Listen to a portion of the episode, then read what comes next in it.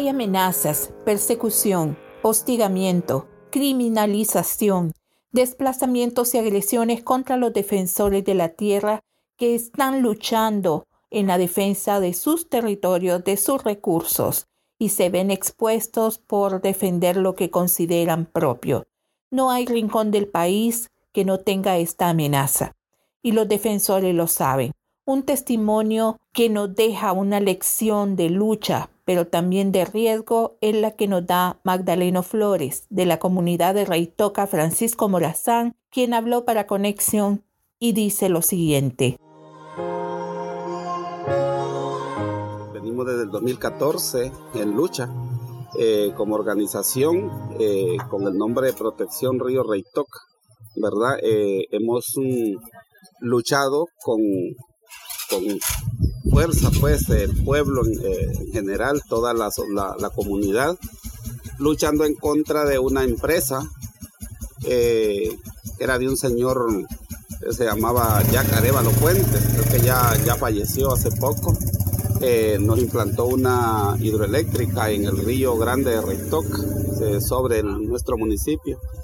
Hemos luchado fuertemente contra eh, esa concesión que, fue dada de una forma bastante amañada, porque el, alcalde que estaba en ese, en ese tiempo, en ese momento, él le dijo al pueblo que quería hacer una represa para traer agua a Reitoc pero en ningún momento le mencionó en, el tiempo que, se estuvo mencionando eso, que fue de 2007 hasta el 2011, 2012, 2013, él mencionaba eso de ese proyecto que era para agua potable, pero luego cuando ya comenzaron a entrar, 2014, 2015, 2016, estaban trabajando y ya acelerado y estaban trabajando fuerte, habían entrado por la por Lepaterique pero ya nos fuimos dando cuenta que ya no era para, para lo que él había hecho, sino que era una hidroeléctrica la que estaban construyendo.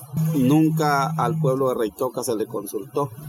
Y por esa razón es que la mayoría de, de los pobladores de Reitoca, eh, que es un pueblo indígena eh, con, con, título ancestral, eh, todo el pueblo está en contra de esa hidroeléctrica.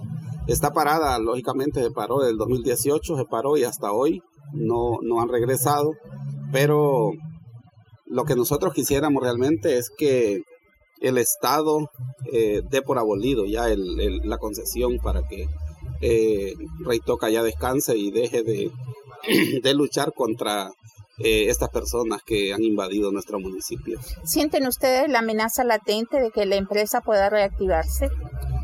Lógicamente, porque la, concesión no, ha sido abolida, el Congreso Nacional no ha abolido esa concesión. Y por tal razón esperamos que eh, hay posibilidades de que regrese, como también hay amenazas contra, contra nosotros, ¿verdad? Contra mi persona han habido muchas amenazas. Para comenzar, eh, me ofrecían dinero, porque a mí me ofrecieron 3 millones de lempiras para que para que me apartara y hasta me, daban dirección que me fuera a Costa Rica, que había unos lugares donde vendían casas y hasta con precio.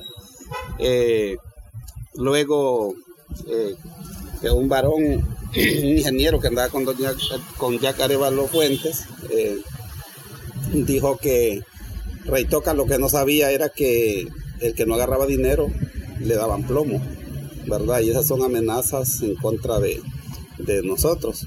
La otra situación es que tenemos 15 personas, eh, yo soy uno de ellos, que estamos siendo judicializados.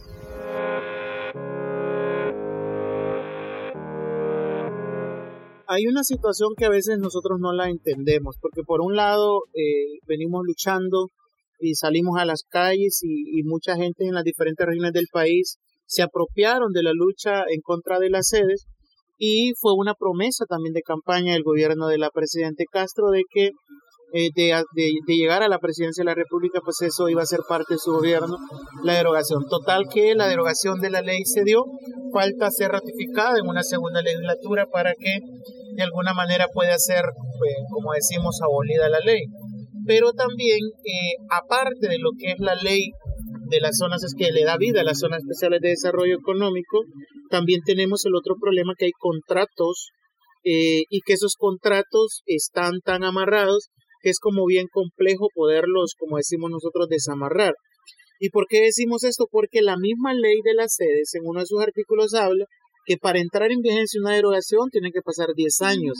Entonces, de alguna manera, creo que a, este, a, ese régimen se basan eh, los empresarios, pero también hay una modalidad de operación distinta. En el caso de Orquídea, si usted va a la municipalidad de San Marcos de Colón a, a, buscar el permiso de operación que ellos tienen, no tienen permiso de operación como Orquídea ni como sede sino que el permiso que ellos tienen de operación es como empresa agrícola agroalfa. Entonces ellos aparecen como una empresa agrícola más de las tantas que ya hay aquí en el sur que se dedican a la producción de melón, sandía, ocra, eh, entre otras. Entonces eh, ellos legalmente, digamos, no están como una orquídea, sino como una empresa agrícola. Pero eh, o en realidad creo que esa fue la idea inicial, o no sé.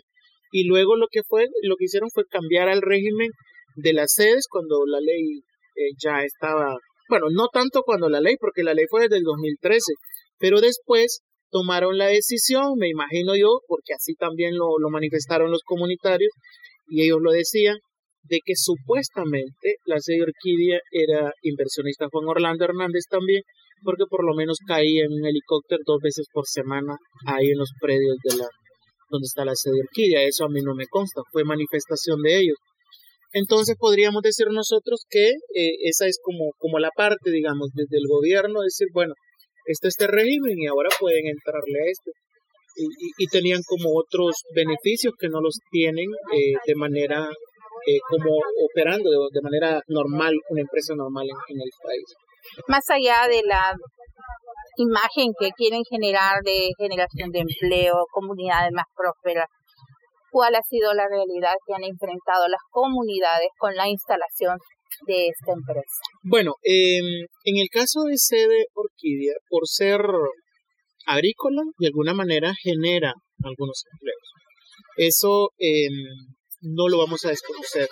Lo que nosotros mm, hemos estado manifestando es por, por, la vulnerabilidad que lleva este tema en el caso de la soberanía de país al tener todo, al entregarle la zona con todo, con una autonomía que ellos podían decidir de todo lo que procede dentro de este espacio. Pero si hablamos eh, del modelo extractivo como tal, es un modelo que nos viene mintiendo porque nosotros no solo vemos a sede como modelo extractivo, sino que también todas las empresas agroindustriales que están en la zona, todas las empresas que tienen que ver con la generación de energía. ¿Por qué sentido? En el tema de energía fotovoltaica, por ejemplo, que aquí hay, si no me equivoco, 18 o 19 proyectos ya facturándole al Estado. Y nos vendieron la idea, eh, generación de empleo, energía más barata, energía de calidad, y ninguna de esas tres cosas las tenemos vigentes. ¿Por qué?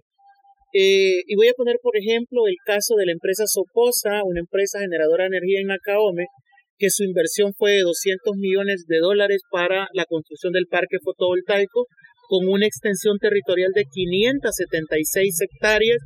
Y en, al momento de la construcción, esta empresa em, empleó a 1.800 personas. Pero después de estas 1.800 personas, una vez que se construyó el parque, si usted va a ver ahora, lo que habrán serán 20, 25 personas laborando. ¿Por qué? ¿Quiénes son los que laboran ahí? Aseadoras de las oficinas y técnicos en la parte eléctrica, pero esos no son ni siquiera hondureños. Y el resto para chapear la maleza que no crezca bajo los paneles, eh, subcontratan, ni siquiera contratan directo, sino que hacen contratos con una persona y esta subcontrata 10, 20, 30, 40 hombres para hacer la jornada de chape. Entonces no están generando eh, empleo no están generando de calidad de energía porque la energía una brisa cae y se, se va y no están generando, eh, generando energía más barata porque eh, las fotovoltaicas son las que le están vendiendo más cara la energía al Estado de Honduras o al gobierno que la misma energía este, térmica que se está produciendo también en el país. Las amenazas creo que se han venido eh, levantando más todavía. Se está creando una ola de violencia porque a diario están muriendo eh, líderes de, los asentamientos campesinos. Gracias a Dios, pues aquí en el caso nuestro han habido amenazas eh, personales, pero sin embargo, pues estamos, yo pienso que igual o peor que, que como estábamos anteriormente, porque eh, por la lucha a la defensa del Parque Nacional está intacta. Eh, fue un alegrón cuando Xiomara pues dijo de que las mineras a cielo abierto quedaban canceladas en Honduras. Eso nos abrió una esperanza y creo que nos acomodamos. Pues pensamos de que todo iba a ser diferente y que la cosa iba a cambiar, pero sin embargo aquí no ha pasado nada caso de Guapinó, la minera sigue trabajando las 24 horas, los 7 días de la semana y sin embargo, pues para las personas que luchamos contra la defensa de este parque, pues eh, creo que cada vez nos estamos exponiendo más. El peligro cada vez es más fuerte, las amenazas ahí están constantes y la persecución por la empresa creo que sigue intacta.